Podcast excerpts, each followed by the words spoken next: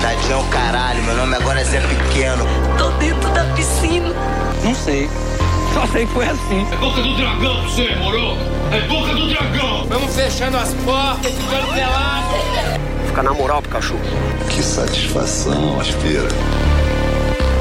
Numa distribuição Rádio Geek. Cine Destilado. Boa tarde, cinéfilos de plantão, são 17 horas, isso significa que é hora de Cine Destilado aqui na Rádio Geek. Meu nome é James Salinas, estamos no nosso 39 episódio, nosso primeiro episódio pós-pandemia, né? A gente tá meio que nela, mas tô aqui com o Eric Correia, que entre muitas coisas que ele faz é um, é um consultor de Instagram. É, é, tudo bom, Eric? Tudo bom, James? Obrigado pelo convite. Imagina, obrigado por estar aqui. É, depois dessa pausa forçada aí, né, que o, o, mundo do cinema parou, né, uma série de coisas foram adiadas, uma série de coisas foram é, replanejadas, inclusive este programa. É, nosso último programa foi dia 12 de março. Faz tempo, hein? Faz tempo, é, hein? É, não teve cabelo de imprensa, então não adiantava fazer críticas de filmes que é, foram lançados de uma maneira digital, né? Porque se você tá olhando o filme na sua frente, você não vai parar e buscar uma crítica sobre o lançamento digital da Netflix, né? Você vai acabar. É, fica um pouco difícil, né? É, você mais procura uma crítica quando você pensa, putz, será que vale a pena gastar 36 reais no ingresso do cinema, né? Aí você me xinga depois que eu falei que o filme é bom e você assiste e não gostou. Então, também não teve nenhum lançamento oficial no cinema desde o Bloodshot, que eu fiz a crítica aqui em março. É, e para fazer é, uh, o nosso programa Babi Mascarenhas também está com outras atividades agora durante a pandemia. Ela está com uns programas muito legais, inclusive, se vocês derem um Google nela, vocês sabem para onde que ela foi. Ela está fazendo o próprio caminho aí, trilhando outras coisas, mas está sempre aberto o convite quando ela puder vir aqui e, e, e apresentar comigo o programa. Para acompanhar a gente aqui no programa, você pode baixar o aplicativo da Rádio Geek para iOS e Android ou nos ouvir pelo site radiogeekbr.com.br. Nas redes sociais, Facebook, Instagram e Twitter, estamos como arroba radiogeekbr e arroba cinedestilado. Ou segue meu perfil pessoal, arroba james salinas. Mande uma mensagem para a gente ao vivo comentando na live do Facebook ou mande uma mensagem de áudio ou texto para o WhatsApp 11 97313 66 17. Hoje é dia 23 de outubro. Vou fazer resenha de O Set de Chicago, né? Falei dos lançamentos do Netflix e vou fazer a resenha de lançamento do Netflix. Faça, é, vou conversar com o Eric sobre marketing pessoal no Instagram e vamos falar sobre filmes reassistíveis para tentar chegar no filme mais reassistível de todos os tempos. E você, qual que é o filme que você mais assistiu? Mande uma mensagem pra gente, comente e conte para nós qual que é o filme que você assistiu mais vezes, uma vez atrás da outra. Eu sei que teve filmes que eu terminei de assistir, parei e coloquei para assistir de novo. Ah, tem vários, né? Eu, eu tenho filmes que Marcantes, me encantam né? na hora. Whiplash foi um.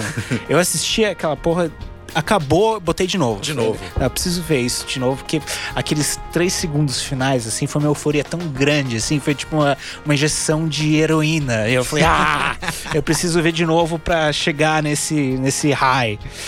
E eu acho também que tem aqueles filmes que você assiste a primeira vez, gosta do filme, não entendeu, mas gostou. E aí você reassiste e tem uma concepção diferente. Eu já vi uns filmes assim muito interessantes, baseados em documentários.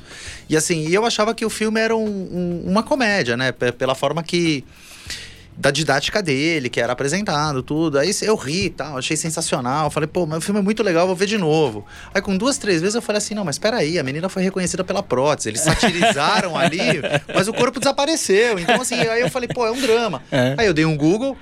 Né? E aí você tive acesso ao documentário. Então eu falei assim, nossa, meu, que, que, cara, o cara que fez isso, o cara satirizou uma coisa que eu não, não imaginaria como, né? Então. É. É interessante esse, esse lance Você de lembra ver qual e- que era esse? e?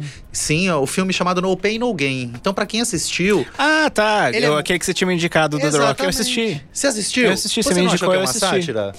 É, o Michael Bay tem um, um jeito Sim. meio debochado de fazer as E coisas. no né? geral, assim, o cara vai pra uma situação lá. O The Rock lá com a. apresenta problemas de impotência, perde o dedo. É, é, enfim, é, é muito engraçado. Só que aí, um belo dia, eu revendo esse filme, né, James? Você, tocou que eu era. falei, eu vou dar um Google nisso aqui. E aí você tem o. Mas eles mostram os caras no final, né? O, o- Foi daí que me É. instigou a procurar isso. E aí tem um documentário Hum. de- de- desse Daniel Lugo, que inclusive O mais interessante é que isso é, já é um fato bem antigo. Ele tá no, no corredor da morte ainda, ele não foi executado. Né, assim, não sei o porquê também, né? E também não fiz uma pesquisa tão profunda, mas é, com o documentário você vê assim que realmente eles satirizaram. O filme podia ser de terror, na verdade. Poderia. É, então é, tem até uma hora engraçada, né? Que o, o, The Rock tá queimando as digitais de, um, de uma mão decepada em um, em um grill né? E dando oi pra vizinha. Né? Exatamente. Né? Aí começa a piscar embaixo. Isso ainda é uma história real. Exatamente. Porque o negócio fica tão bizarro, né? Que, que, que você tem que.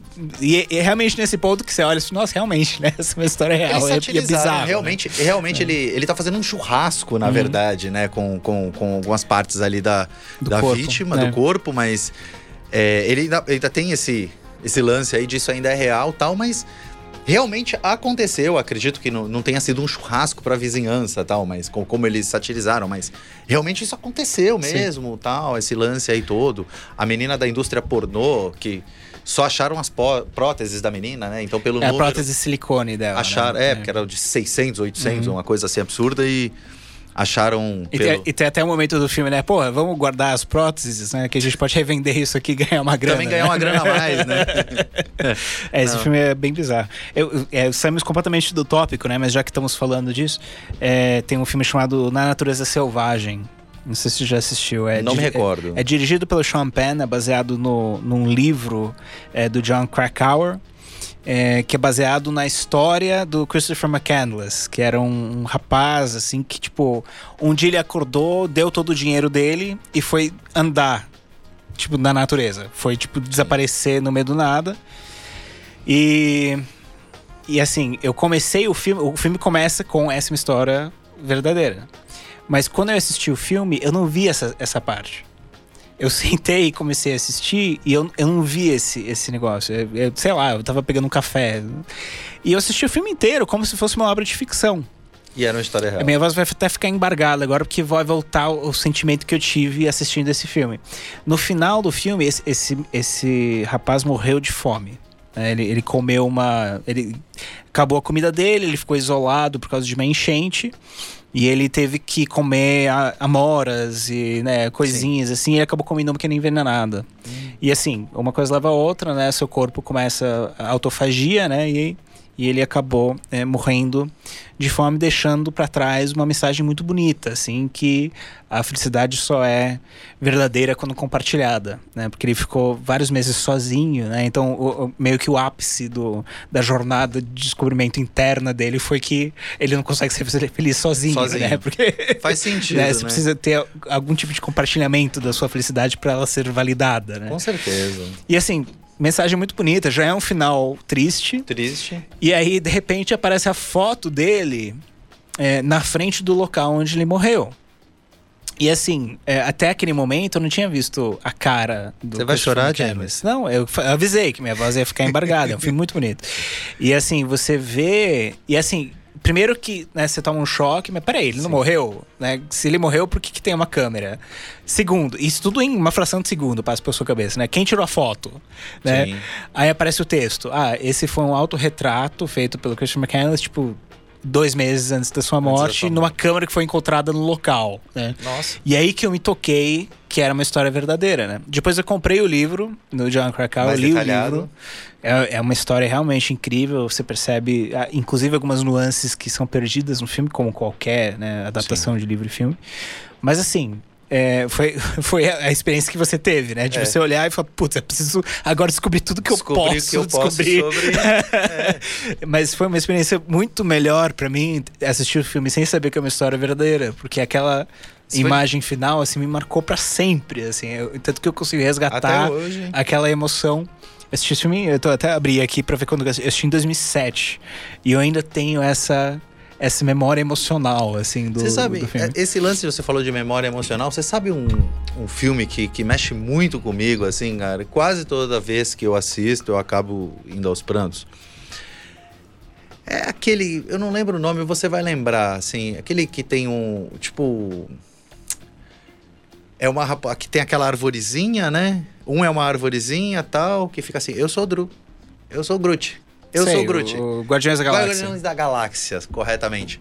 Tem uma cena no final que o cara descobre que, que, ele, que ele foi sequestrado por É. um ladrão e tal, tal, tal, mas aí ele adota um menino, tal, tal, tal, e, e aí no final esse, esse cara, né, azul aí, que, que foi o sequestrador da, da criança, Uhum. do filho da terra, do pai lá, não sei o quê. É o 2, então, que você tá falando. Exato, ele morre e É. assim, ele é carbonizado, jogado nas estrelas, aí todos os, os ladrões se unem, fazem salva de tiros e blá blá blá, assim. Essa cena, foi uma cena que, assim, mexe muito comigo, assim, eu... eu e, assim, eu não sou um cara tão sensível assim, né? É, é- é engraçado, né? Essas, essas coisas, principalmente quando a gente fala de, de filmes de, de grande público, né? Sim. Como o Guardiões da Galáxia Parte 2, né? É, é, é engraçado quando você menciona é, cenas que é, talvez não, não são tão impactantes pro resto das pessoas, porque eles consomem filmes de uma forma diferente. Exatamente. É. E é, eu lembro uma vez eu perguntei pra alguém, "Ué, qual que é o filme mais triste que você já assistiu? Ele falou, Clique. Aquele com o Adam Sandler, que ele tem um Sim. controle remoto, sabe? E pra mim aquilo foi tão bizarro, sabe? E, tipo, eu- jamais citaria Clique, Clique, jamais. nos top 100 de filmes mais tristes que eu já. Mas eu fiquei pensando, eu falei, cara, pra esse cara que ele assiste cinco filmes por ano. Né? É, pode ser o né, ápice ou- dele, é. que seja um filme por mês, 12 filmes Sim. por ano, né? Que pra mim é sexta-feira, né? Exatamente. É, é, eu, eu, é, pra esse cara, Clique realmente é um dos filmes mais tristes que ele já assistiu. Né? Inclusive, Ele, ele não assistiu Viver do Akira Kurosawa, ele não assistiu Aurora do, do Murnau. Ele, ele- ele não, a referência dele de tristeza É o clique. é né, a ideia passada no clique, que é fortemente inspirada no Aurora e no Viver. Que é por isso que eu citei esses filmes, não é à toa. Deus, é verdade. Inclusive, Jamie, se você não falasse clique, eu nem lembraria que esse filme existe. tá? Agora, aproveitando esse tema, um filme que eu achei muito triste também, que mexeu muito comigo, foi Menina de Ouro. Menina de Ouro. A história de uma boxera, assim, eu acho interessantíssima, assim, Uhum. uma história, um drama muito bem, assim, colocado, assim, acho até um filme, posso se- colocar um filme forte, É. digamos assim. Menina de Ouro, assim, acho que todo mundo já viu, né? Mas quem não viu, pode pôr na lista aí de filmes que, pra repetir, pra ver, É, Menina- é sempre um sucesso. É, Menina de Ouro eu gostei também. Mas enfim, agora a gente, vai, a gente só tá listando filmes tristes, né? E nem, nem é o tema do nosso, do nosso programa hoje. Então, lê a pauta, Mas eu vou né? fazer um. Eu vou até encerrar esse bloco aqui. Eu vou chamar esse bloco de, tipo, bloco Aleatório. aleatório de introdução. E, e eu é, vou fazer um rápido corte aqui para voltar com o bloco para fazer o meu resumão pós-pandemia. Aqui no segundo bloco do Cine Destilado, tô aqui com o Eric Correia. A gente saiu um pouco do assunto aqui, mas voltamos aqui com o, o- o nosso é, 39 episódio. Eu queria fazer um resumo do cinema pós-pandemia, né? Como está o estado do cinema hoje, dia 23 de outubro. É o seguinte, então não lançou praticamente nada no cinema. Os cinemas estão começando a abrir agora. O Itaú reabriu, o Cinépolis reabriu. Nas, nos estados, né, onde já está possibilitando é, é, abrir. Ah, mas eu tenho medo de ir no cinema por causa da pandemia. Não se preocupe, tem várias restrições que eles estão fazendo. É, estão chamando isso do protocolo de reabertura, né?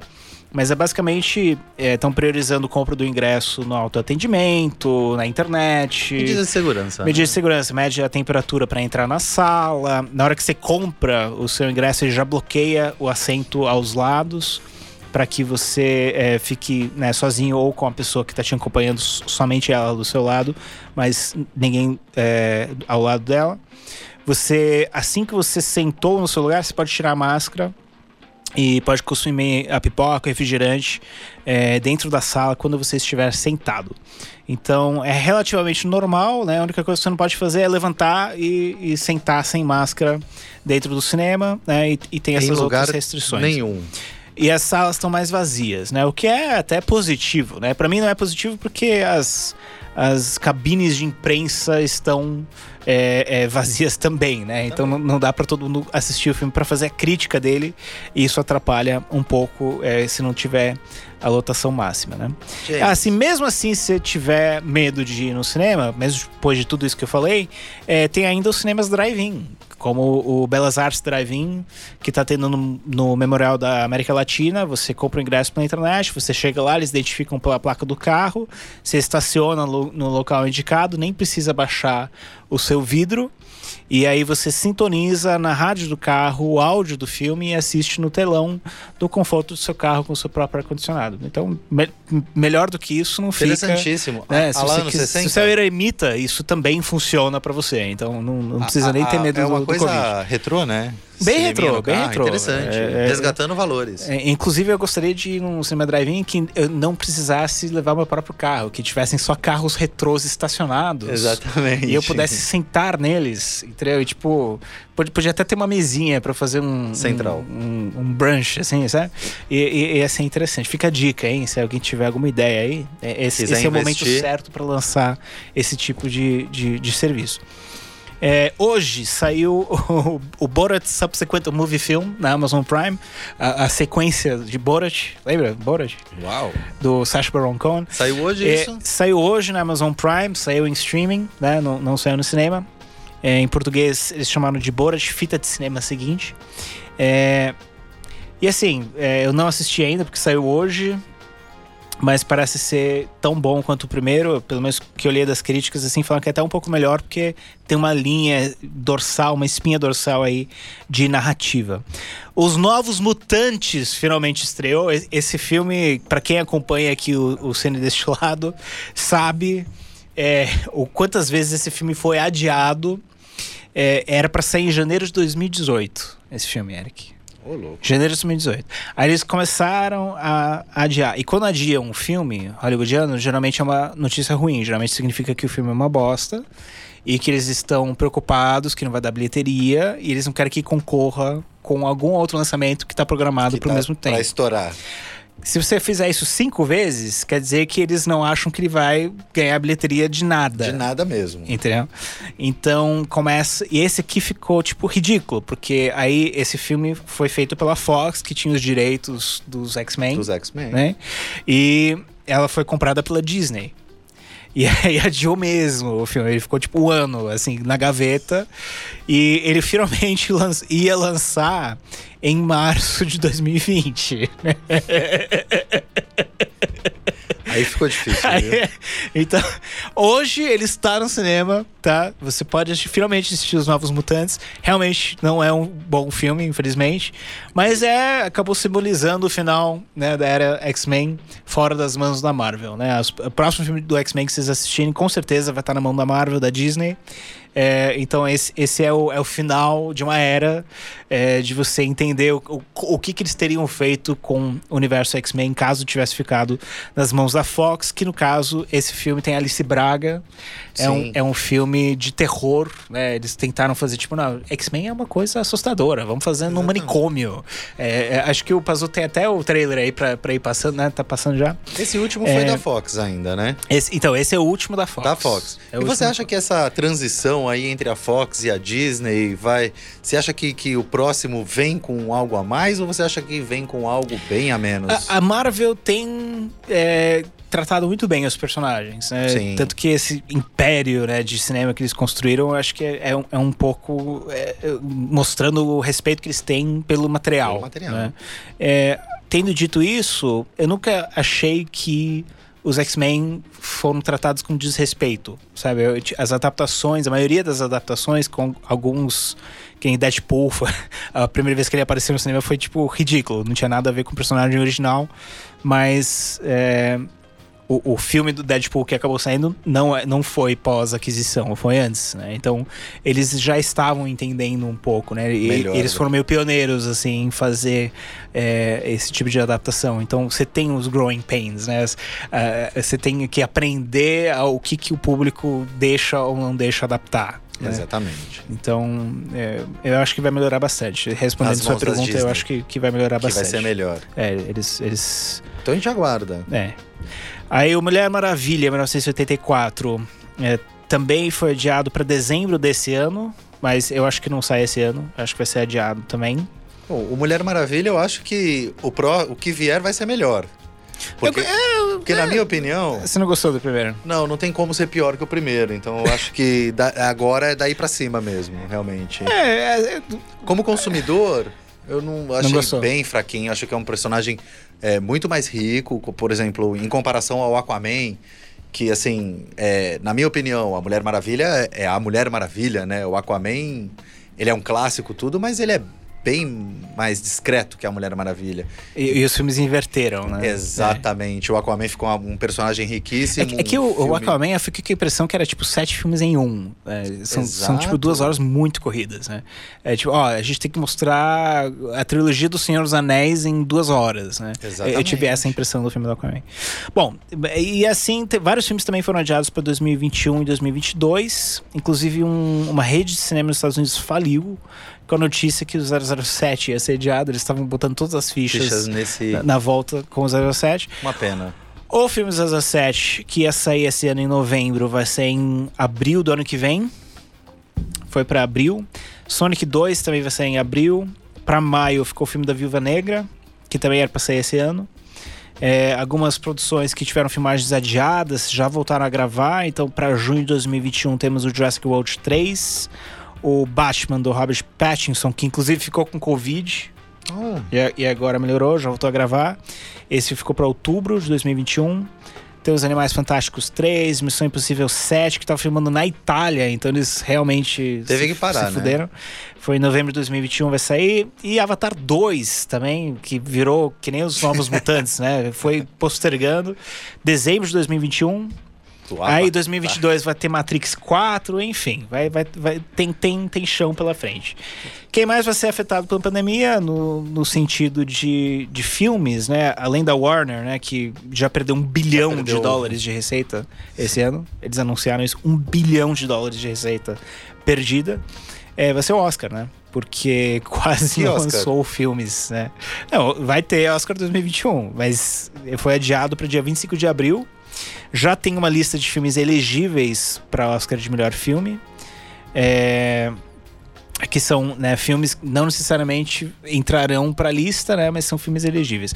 A Assistente, não assisti. Crip Camp, não assisti. Destacamento Blood, não assisti. Você nem imagina, não assisti. Lost Girls, Os Crimes de Long Island, não assisti. O, He, o Rei de State Island, não assisti. Never Rarely, Sometimes Always, não assisti. Military Wives, não assisti. Troll 2, não assisti. Bom, eu vou assistir o Oscar, então, pra, né? né? Até pra me. Mas por que, que a gente não assistiu isso? Porque esses filmes não foram distribuídos, né? Eles não teve marketing por trás, né? Você não investe em fazer esses filmes chegarem em outros é, é, lugares do mundo, né? E assim, a corrida do Oscar é sempre uma coisa meio de bastidores. A gente fica sabendo dos filmes quando eles estão prestes a serem, né, entrarem na lista, né? Então, é, essa, essa lista que eu li, com certeza vai ter dois ou três aí que vão ganhar Oscar, mas aqui, a gente tá falando, né, um ano antes. Mas é assim que funciona, galera. Não, não, é, não é uma questão de merecimento. Tem um longo um trajeto até o Oscar. E eu, eu já falo esses filmes aqui, porque aí, quando tiver o Oscar, eu pego esse trecho E linka. e eu coloco aqui bem no Exatamente. meio, assim, os filmes que foram falados.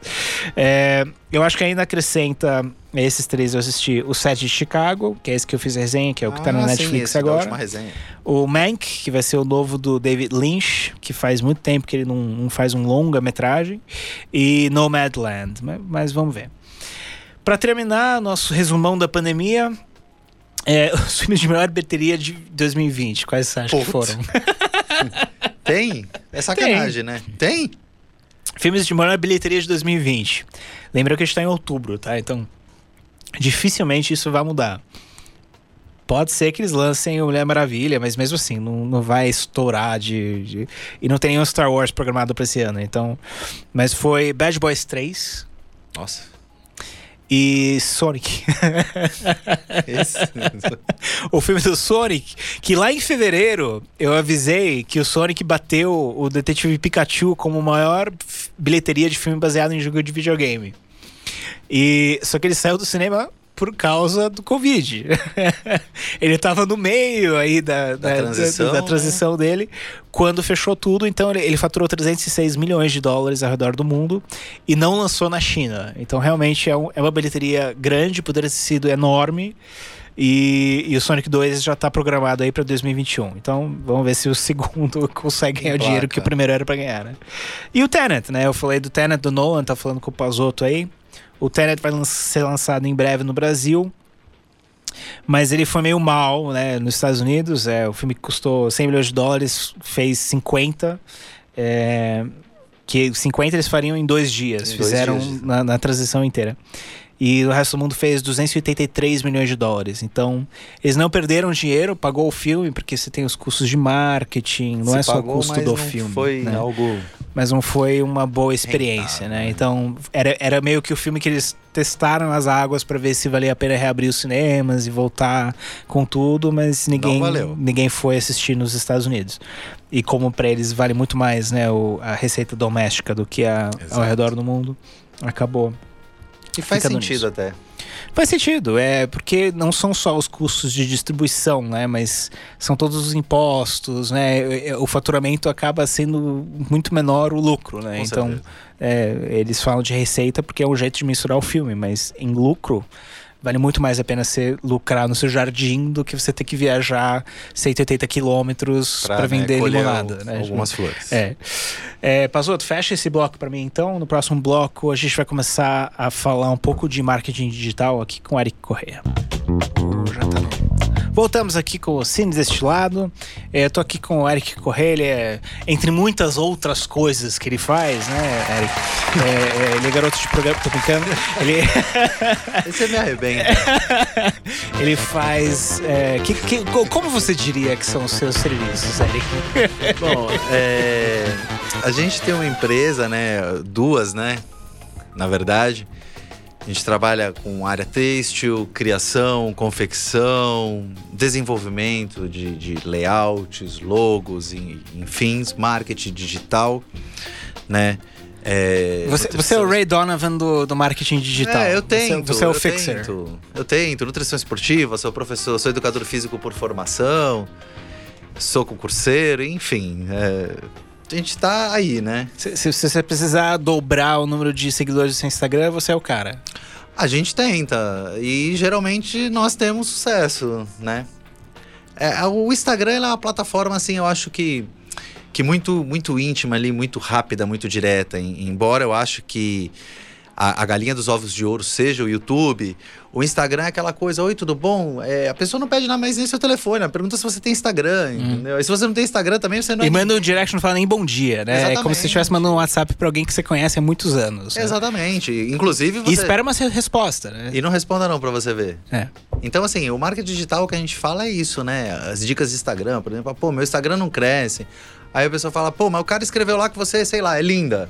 Mesmo que você seja horrorosa. Hum. Você tem que agradecer. Eu falo assim, ah, mas pô, eu tenho que responder todo mundo. Eu falo, sim, Tem. todo mundo. Hum. E no mundo digital, se eu escrevo na sua foto e você não me responde, é como se eu te cumprimentar na rua e você me ignorar. Uhum. Então, pra que, que eu vou seguir esse cara se esse cara me ignora, entendeu? Então são regras básicas ali que. Pô, o, o clickbait desse vídeo vai ser, tipo, sete dicas pra Sete? você melhorar o seu Instagram. O né? engajamento do seu Então, Instagram, é, é. vamos lá. Então, o primeiro, responda tudo que você Todos puder. os comentários. Tá. Curte, comente e responda. Isso é uma dica tripla, número um. Curte, comenta e responda. Tá? Hum. Isso é importantíssimo para valorizar o, o- o seu seguidor, ele se sentir valorizado. E quando ele se sente valorizado, ele é estimulado a comentar na sua página. Ele fala assim: Eu vou comentar porque o James, por mais que ele seja um cineasta, um cara pá tal, ele responde todo mundo, ele tem carinho, ele tem respeito, ele tem. Sabe? Isso é importante. Hum. Então, primeira dica: curta, comenta e responda. E, e- e isso também influencia um pouco no algoritmo, né? Imagino. Com né? certeza. Tipo, o próprio algoritmo entende que você é um perfil Ativo. ativo, né? Que você está interagindo com as pessoas que, que, que te seguem e, e- te ajuda Quanto a ma- crescer exponencialmente por causa Exatamente. disso. Quanto maior a sua interação é, na sua página e a interação externa, né?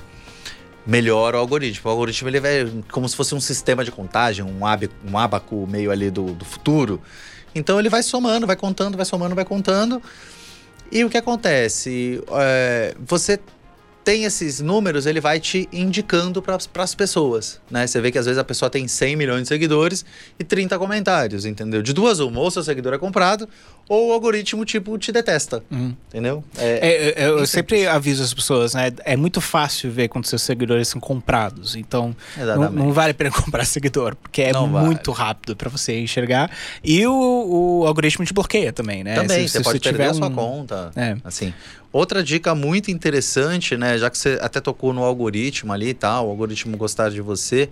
é, já que você vai responder, é, cinco palavras, tá?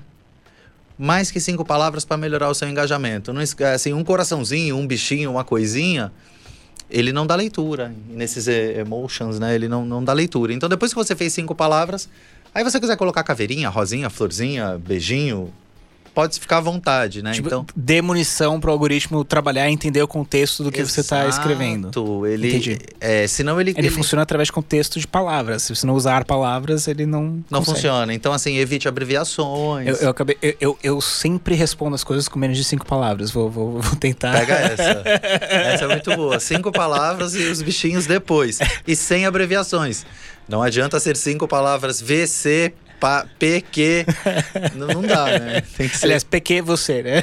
Exatamente. Tem que, tem que, tem que Ó, escrever. Então, segunda dica: use, use no mínimo cinco palavras sem abreviações. Exato. An- Antes de você escrever qualquer outra coisa, tá? Já são, já são duas. Duas importantes, Já né? são duas importantes. Acho que são as- É, que dias da semana, assim, são, são bons pra postar? Existe uma regra geral? É tipo, quanto mais você postar, melhor? Ou melhor qualidade do que quantidade? Como é que é? Boa pergunta. Boa pergunta. Então v- vamos, vamos desmembrar isso aí. Os melhores dias de postagem, né? Assim, claro que isso Varia é. com o país, varia com a sua faixa Exatamente. etária. Varia um pouco. É, Mas o geral, né? É segunda e quinta. tá. Segunda, porque segunda todo mundo tá retornando aí a, a, a, a vida, né? Hum. Porque final de semana o pessoal dá uma desligada da vida. Hum. Aí depois sobe tudo que tem pra subir. Pra quem tá ouvindo isso como podcast, a, a vida que é levantar o celular, tá? É. Então, é, porque hoje, né, o celular ele é quase que uma extensão aí de tudo, né? Então, a pessoa na segunda, ela quer mostrar o que ela tem de conteúdo. Então, assim, se você gera conteúdo de, de qualidade, conteúdo fitness, conteúdo nutricional, conteúdo informativo, né? Segunda-feira é o dia de você mostrar o seu trabalho profissional. Isso é muito interessante. Se você é gordinha, vai mostrar o seu antes e depois, não posta na quarta, posta na segunda. O pessoal consome mais. Entendeu? Porque ele vai falar assim, pô, final de semana comi um pouquinho mais, aí vê a sua foto motivacional lá, 10 quilos a menos, a pessoa assim, se identifica. Então esse acaba subindo melhor. Então, o conteúdo, na minha opinião, de postagem é segunda e quinta, tá? E se você quer que a sua conta cresça no número de seguidores, não é history, tá? É feed.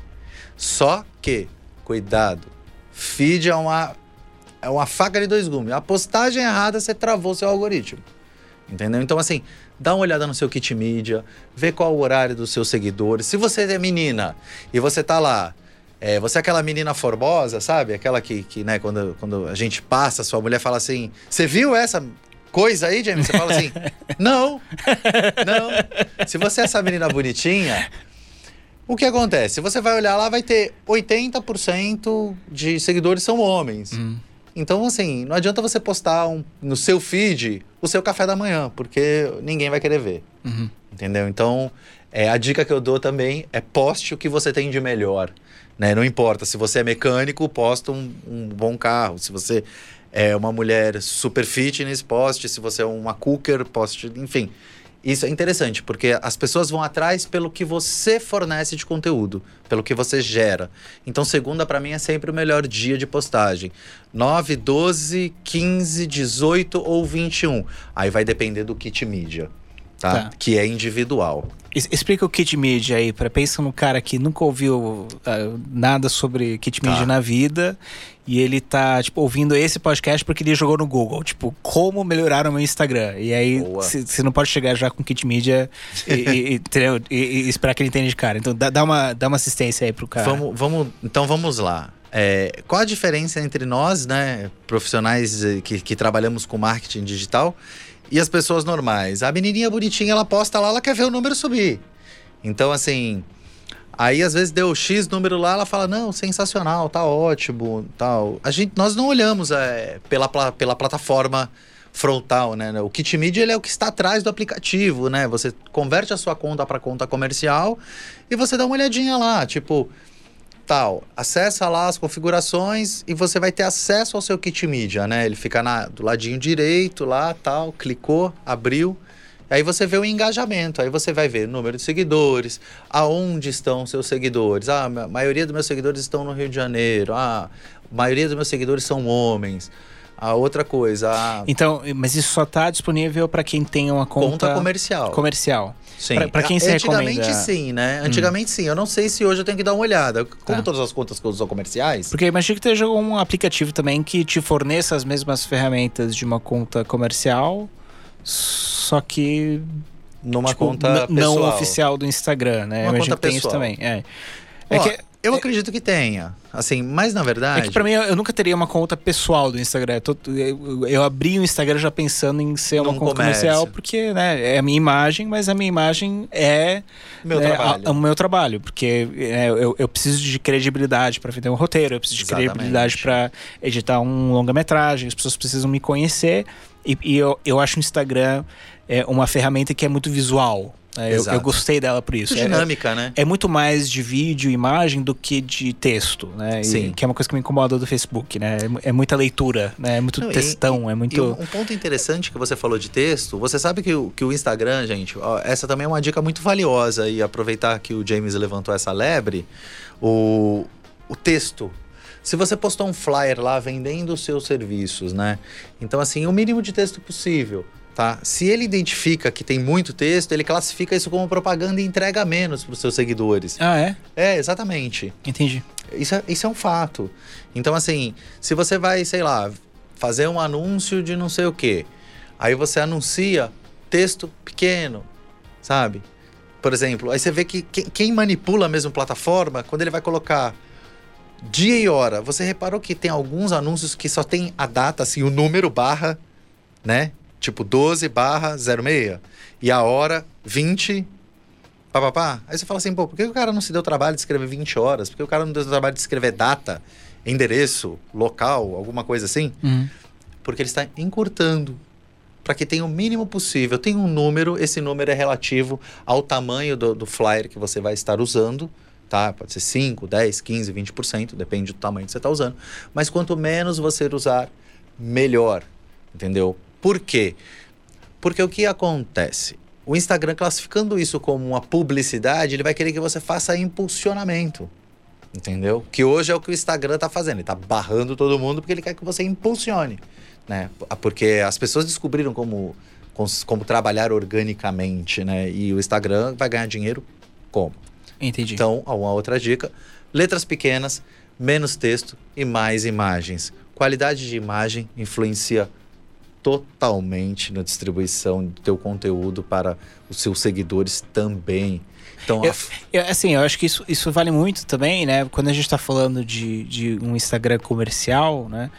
Seja você falando sua própria imagem, ou você falando de um produto que você está vendendo, seja um restaurante, um sanduíche, meu, contrate um profissional que Exato. saiba valorizar né, essa, foto, né? Então, Exato. putz, você vai postar uma foto sua, se você conseguir um cara que faça book, né? Que você consiga postar uma foto, aquela foto, eh, você tem muito mais chances já é de conseguir 50%. de conseguir é, seguidores e de se destacar das outras pessoas. né? Exatamente. É, Você já reparou que quando você entra no Instagram, às vezes você coloca na barra de search lá para procurar alguma coisa, ele te indica algumas fotos, alguns vídeos, alguns reels que já estão ali? Aquelas fotos, aqueles vídeos que estão ali, não é porque estão ali apenas por estar. Aquilo é o conteúdo que ele acha que é interessante, que é relevante, que é interativo. E se você reparar, clica em um lá, você vai clicar nos 10, você vai ver que todo mundo que tá ali são fotos boas, imagens boas, bem comentadas, com muitas palavras e tal, tal, tal. eu, eu já Tem reparei que é sempre foto clara também, né? Eu nunca vi foto escura. Foto escura, É. esquece. Nu- nunca, né? Nunca. Foto à noite, foto escura. É sempre uma coisa muito clara, aqueles tons de pastel, Exato. né? Aquela coisa bem, né? É, nem, nem- eu, nem verde eu vejo, né? Eu, eu olho assim, eu não vejo a cor verde na. Tudo muito mais É, claro. tem- É, e outra coisa também bem interessante, né? Ai, mas eu gostei dessa foto, mas ela tá tremida. Mas assim, é uma foto que eu gosto. Na dúvida se a foto está boa ou ruim, é history. No history você pode postar o que quiser. Ele não trava o algoritmo, pelo menos ele só melhora, né? Ele não piora. Ele, ele soma.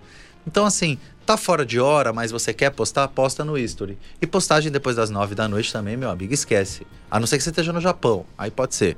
Mas se você estiver no Brasil, né, até as nove da noite, tempo limite. Tá? Eu adorei a sua lógica. É. Você, for- passou das nove da noite, se você estiver no Japão, você pode postar. É, não, essa, essa dica é valiosíssima. Depois das 21, né, o pessoal que tá assistindo a gente aí no Japão, vocês podem postar, assim, às 21 do horário de Brasília. Também vai dar certo. Mas isso é, é importantíssimo. né? Então, recapitulando, é, não use texto, coloque imagens é, boas, Qualidade. né? É, é, qualidade ao invés de quantidade. Qualidade, quantidade, é qualidade ao invés de quantidade sempre. Tá. Feed é aquela foto que você tem que escolher. Quantas postagens por semana? No máximo, três. No feed. Impulsionamento, vale a pena impulsionamento? Tipo, a- até que ponto é, é, vale. Assim, o cara quer crescer no Instagram, né? Ele fala, ah, já entendi como é que funciona o algoritmo, já, né, já peguei essas tá encaminhado. dicas. já- né, só de você estar prestando atenção no que você está fazendo, tem até o efeito placebo disso, né? Você já vai começar a crescer porque você está né, é, fazendo algo com uma meta específica, né? Melhora muito. Mas assim, você precisa de uma ajuda, né? Você fala, putz, eu, eu tô sentindo aqui que estagnei nos 100 inscritos por semana, né? A mais, eu quero aumentar para 200, né? E eu não tá indo. É, deixa eu tentar esse impulsionamento, né? Qual que é um valor legal para começar, assim? Ou depende Ó. da meta? Eu acho assim, o impulsionamento ele é válido a partir do momento, porque assim, o grande lance hoje todo mundo quer um Instagram orgânico, né? O impulsionamento é válido a partir do momento que o, Instagram continue crescendo de uma forma orgânica, né? Assim, agora se eu falar pra você assim, ah, meu Instagram só cresce, eu falo assim, nossa, mas eu gastei 15 pau só de impulsionamento, mil reais por mês durante um ano. Assim, seu Instagram não tem mais nada de, de orgânico. Por quê? O que acontece? Você vai ser distribuído em massa, digamos assim. Aí vai subir uma foto que você vai impulsionar, sei lá, foto do ano. A pessoa vai te seguir porque ela achou a foto bonita. Ou porque ela te achou gatinho, ou porque, sei lá, X motivo. Mas ela nem sabe qual é o seu conteúdo, o que você distribui. Geralmente o crescimento orgânico sem impulsionamento é o crescimento tete a tete, né? É o Tipo, certo, é a pessoa que entende o que você faz e, e entende quer o que você faz, quer quer seguir porque quer co- acompanhar o seu trabalho, e consumir o seu produto e é uma coisa assim até de indicação, porque assim, por exemplo, eu marco lá você, aí, por exemplo, sempre quando eu recebo coisas de amigo meu, eu sei que são coisas interessantes. Hum. Então, geralmente eu vou lá e sigo. Eu falo assim, ó, você já viu esse cineasta aqui? Pô, James, dá uma olhada no trampo dele. Você fala, pô, muito legal, cara, eu vou seguir esse cara. Cara exótico, tal, não sei o quê, faz um trampo diferente. A outro me mandou uma coisa. Então, é uma coisa muito mais orgânica. Quando você faz um impulsionamento muito, assim, exacerbado, em massa, você pode atingir alguém, tocar alguém com aquela foto, mas assim, é uma foto que tocou a pessoa e você está vendendo um conteúdo. Seja um conteúdo cinematográfico, seja um conteúdo gastronômico, um conteúdo fitness. Entendeu? Às vezes o cara, o, o gordinho, seguiu lá a bonitinha porque ela é bonitinha. Mas assim, ele quer fazer dieta que ela tá vendendo no, no, no canal dela? Ele, ela quer fazer o programa Emagreça em 15 dias? Não, às vezes ele pode ser o gordinho da lancheira super feliz. Entendeu? Tomo minha cervejinha, não quero só seguir por causa da bundinha dela. Aí gera o que acontece? Aquele tipo de comentário. Ah, você é aquilo, aquilo grande, tá, tá, tá. Acaba se perdendo. Pô, Pode ser, né? Eu acho que o crescimento orgânico ele é melhor do que o, do que o, o crescimento pago, tá? Então, assim, se você investir um pouco para estimular, ok.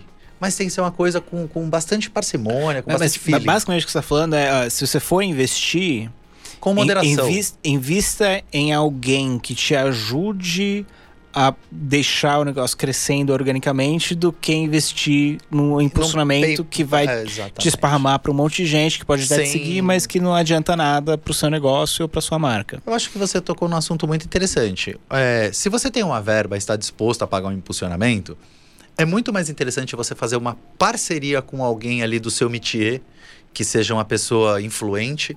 Ou às vezes assim, a pessoa pode ter até menos seguidores com você que você. Não importa se você tem 50 mil, ah, mas aquela menina tem 20. Mas se aqueles 20, 2 mil seguirem você, que não te seguem, você tá no lucro. Então, assim, às vezes você faz um clique com essa menina, uma foto, uma live, assim, você teve gasto zero, teve um retorno de pessoas que, que né, vão estar interagindo com você do que uma coisa paga, que é o que você falou. Soltou, é como pescar de rede, né? Hum. Vende tudo no meio. Acaba não sendo interessante. E essas pessoas também acabam não fidelizando depois de um tempo. Você entra lá no Kit Media, né? Que a gente comentou, tá lá. Semana passada, sei lá, 50 mil. Aí passa 30 dias, 60 dias, aí você fala, ah, mil a menos. Por quê? É aquela pescaria de rede. Veio tudo, olhou, gostou daquela foto, não gostou do conteúdo, pss, saiu. E acontece. Mais alguma coisa que, que, que você queira dar de graça aí para as pessoas? De que- graça? De graça, e, ó, de ouro essa, hein? A melhor. Nunca apague nada no seu Instagram. Ah, como assim, Eric? Você postou. Ah, mas agora eu descobri que a foto que eu postei é uma merda. Eu falo assim, mas agora a merda já está feita. Entendeu? Então você deixa a foto lá. É, quando você re- recolhe uma- um material do Instagram, assim, por exemplo, na. Isso seja. Isso serve para o feed, principalmente para o feed, e para o History, né? O History ele é bem mais light, como a gente estava falando, mas nesse caso, ele é tão cruel quanto. Se você publicar um material e recolher, o, o Instagram bloqueia 70% do alcance da sua conta para fazer uma análise que demora um certo tempo. Para entender por que, que você tirou. O porquê que você deletou. Ele fala assim: esse cara deletou porque ele colocou conteúdo abusivo. Então a gente vai analisar o seu conteúdo. Então ele pega a sua página inteira e faz um conteúdo até ele voltar de novo a.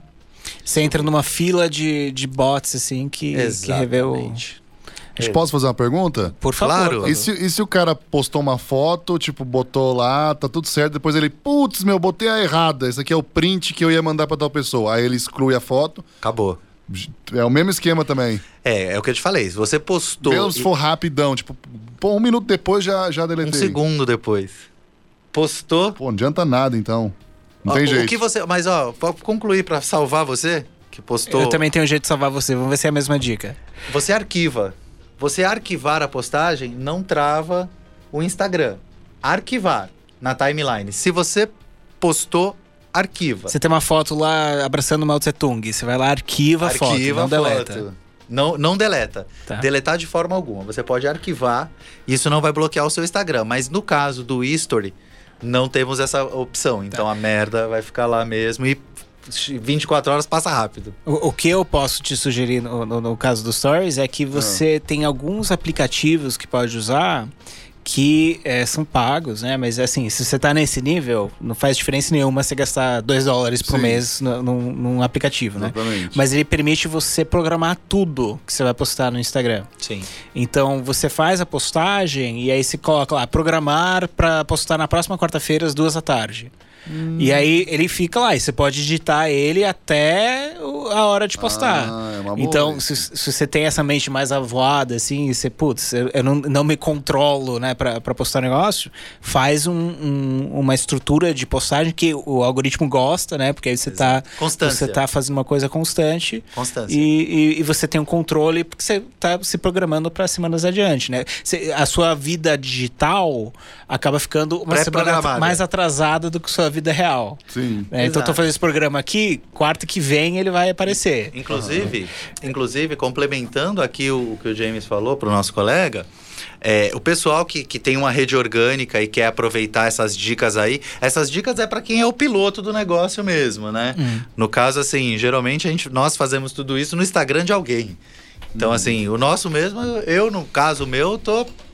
Acho que o meu tem 80 pessoas, 100, alguma coisa assim, que são meus amigos, a conta é fechada e tal. Mas a- a- nós que trabalhamos com isso nas plataformas, é, é, tudo isso que foi falado aqui é aplicado. E esse lance, assim, o cara fala, eu quero fazer por enquanto, mas eu sou um cara ocupado. Como você falou, uma plataforma ajuda. A sugestão é o Insta Easy, tá? O Insta Easy. Se você, tipo assim, tiver sete anos, você consegue é, manipular ele. Ele tem duas plataformas, uma front e uma back. Você coloca ali na front o que você vai colocar, ah, eu sou cineasta, então eu vou seguir o James, eu vou seguir o Alfred Hitchcock, eu vou seguir, sei lá, a Mona Lisa, o Van Gogh, pum, pum. Aí você tem a opção, seguir essas pessoas, curtir quem curte essas pessoas, é, curtir quem encomenda nessas pessoas, e aí você faz essa programação, entendeu?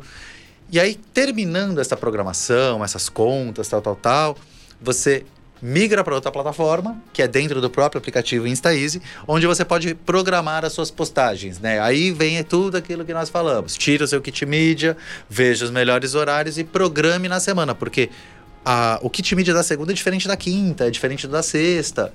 Então você vai deixando isso aí alinhado. Por exemplo, segunda, 9 horas da manhã é o meu pico. Então Post da segunda é às 9, post da quinta é às, às 15 e assim vai. Eu, eu recomendo muito 9 da manhã e de uma forma genérica e 21 horas. Ah, mas 18 horas é, funciona muito bem. Funciona, funciona, funciona muito, muito bem. Porque o cara, sei lá, tá no ônibus, tá no carro, tá saindo da empresa, tá no elevador, ele tá curtindo você, mas eu dá, dá menos comentários as postagens das 18, né? Eles dão muito mais curtidas, porque as pessoas saem do serviço com sede do que está acontecendo no mundo, mas elas não têm o tempo para interação. Então, assim, se você postar esse horário, você vai ver que vai dar muitos likes, mas os comentários começam a vir muito depois das 21 horas. Isso é interessantíssimo. E essa super dica aí é o Insta Easy e não apague nada do Instagram. Apenas arquive. Arquive sua foto com Mao Tse Tung. Exatamente. Arquive, não delete. Não delete. Perfeito. Bom, é, se alguém quiser os seus serviços, como que eles entram em contato com você? Passa o seu. Bom, quem quiser aí uma dica, informação, uma consultoria, né? Pode pegar e, e adicionar a gente lá no, no Instagram, né? Procura lá, arroba eric.correa. Arroba E-R-I-C-H ponto Correia. Dois R's, E e A. Tem uma caveirinha fumando um cigarro na foto, sou eu. eu, aliás, é a sua caveira, né? É, eu sou suspeito, né? Eu sou suspeito, eu gosto muito de caveira. Segue lá na rede, Eric Correia com CH né? No Maravilha. final. Bom, obrigado, Eric, pela sua ajuda aí com, com o Instagram. Eu vou encerrar esse bloco, eu vou fazer uma rápida resenha, rápida mesmo, tipo três minutos do set Chicago. E acho que nem vou conseguir fazer a parte do, dos filmes, vai ficar pra semana que vem os filmes mais reassistíveis. Eu acho que dá um, dá um Sacanagem, hein? Eu fui convidado para essa parte, hein? Eu fui convidado para essa parte. Eu acho que a gente tinha que fazer os filmes reassistíveis. Nossa, vai ficar bem corrido em cinco minutos. Mas vamos tentar, vamos tentar. Bom, o Eric tá saindo aqui para fumar. eu vou aproveitar para fazer a minha resenha aqui do filme O Sete de Chicago, que, que lançou é, semana passada no, no, no Netflix. É, eu, eu não ia fazer a resenha desse filme porque eu não gosto muito de fazer resenhas de filmes que foram lançados direto nas plataformas digitais, porque eu entendo que as pessoas procuram um crítico de cinema quando eles querem é, decidir se vão gastar dinheiro ou não para ir no, no, no, cinema. Né? Eu, eu, eu, quero ajudar a validar se vale a pena gastar os 36 reais, mais a pipoca, mais o estacionamento, mais levar a família para ir no cinema. É, só que. Sete Chicago que saiu no Netflix. Só que é um filme que é, é longo, é um filme de tribunal. E eu já percebi várias pessoas que olharam e falaram: hum, eu não vou assistir esse filme que parece ser chato. Né? E acho que quando esse filme for começar a ser indicado para Oscar, eu acho que vai, é, só vai piorar essa percepção de que é um filme chato e que, né, ah, filme de tribunal, putz, que bosta, né? É, e, e, não é. Esse filme realmente não é assim. Então eu vou falar rapidamente dele para, se você já tem essa percepção, você mudar ela é, e, e, e, ficar com vontade de assistir esse filme. Por isso que eu vou fazer a resenha dele. Então vamos lá. Eu acho que o Sete Chicago entra na lista, no mínimo, de melhor roteiro no, no, no Oscar, porque o roteiro é muito bem escrito. Ele é, é, escrito e dirigido pelo Aaron Sorkin, que é o roteirista de A Rede Social. É um dos primeiros filmes que. Acho que, aliás, o primeiro filme que ele escreveu o roteiro foi Questão de Honra, aquele com o, o, o Tom Cruise, né, Demi Moore e o, e o, e o Jack Nicholson. E o primeiro filme dele como diretor é, é relativamente recente com a Jessica Chastain, chama Grande Jogada, em inglês chama Molly's Game. Eu tinha gostado bastante desse filme, então eu estava ansioso por esse, o set de Chicago, é, tanto porque ele é um ótimo roteirista, e isso meio que não sai do sangue, né? Quando um, um bom roteirista vira diretor, é, se ele for relativamente competente em eu nem vou falar em ser um bom diretor, mas em contratar pessoas que o ajudam a entregar um filme de uma forma competente, acaba brilhando muito. Eu, eu gosto muito, pelo menos. É, eu, acho, eu acho muito interessante de assistir. E o Aaron Sorkin é um autor que vem do, do teatro, ele é um cara que conhece palavras, gosta de palavras e usa palavras para entreter, para mudar opiniões e para chocar. Então, é, todos os personagens são verborrágicos, falam muito rápido, é, usam muitos adjetivos, né? E, e, ele transmite grandes ideias de forma muito rápida. Então, em, em, questão de um minuto, assim, você vai ter três insights incríveis é, é de dois personagens conversando. O set de Chicago é baseado em fatos reais, se passa na década de, de 60, em 68, quase na década de 70. Houve uma, uma convenção nacional democrata e teve é, uma série de protestos é, contra é, quem que ia ser é, nomeado né, como, como é, representante dos, dos democratas, mas a, a grande questão era a guerra do Vietnã. Né? Eles, eles queriam o, o, fim da guerra e acabaram prendendo sete participantes é, que foram acusados pelo governo federal de crimes é, de incitação à desordem e, e, conspiração. E eram sete pessoas que nunca tinham se conhecido, que eram é, de diferentes né, é, até usam o termo no filme da esquerda radical, né? São diferentes personagens aí da vida pública. É, que cada um tinha a sua forma de tentar é, adquirir algum tipo de mudança no sistema, né? E, e eles acabam todos, é, na verdade são oito né, levados ao julgamento. Tem um que não tem nada a ver com a história, que acaba arrastado junto, que é, que é uma parte importante do filme, mas é, o, o, o governo decide acusar essas, essas pessoas de conspiração. E apesar de ser um filme de tribunal, é, que entra e sai né, do, do tribunal para um, o que estão discutindo do que vai ser o, o a, maneira de se defender, mas ele também faz os flashbacks tanto para mostrar o que aconteceu para eles estarem lá, quanto de como está o mundo em 1968 e por que eles estavam é, fazendo é, protestos. Né? Então, eu achei alguns pontos interessantes desse, desse, desse filme que outros críticos usaram para falar que o filme não é tão bom quanto poderia ter sido. Então, na minha opinião, eu gostei muito desse filme porque ele não escolhe um lado. Então, ele, ele assim, é claro que o julgamento está sendo feito da maneira errada, né? É claro que está tendo uma, uma falha muito grande de justiça e é claro que o sistema não é perfeito. Mas da mesma forma, ele entende que essas pessoas não têm um consenso do que precisa ser feito para melhorar o sistema e, e ele também entende que é, não há um vilão é, bem definido para algo tão complexo quanto um julgamento desses. Né? Não dá para precisar em uma ou duas pessoas ou ah, ah, é o governo, né? Porque o governo é, é um, uma representatividade do povo, né? ou pelo menos da maioria do povo. É, é, assim que, pelo menos, a democracia funciona. Né?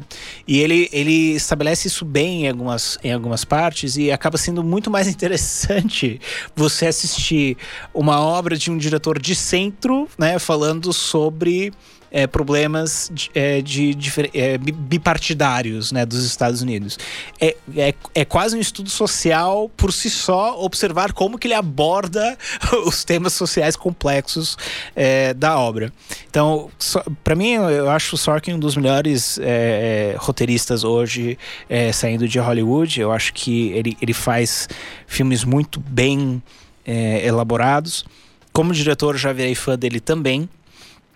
E, e esse esse filme ele, ele mostra como que um, não respeitar a ordem jurídica é o começo de um caos completo, né? Que se você usar a força do Estado para fazer bullying contra um indivíduo, você se perde né, em, em, em um, um, um, mar de, de problemas.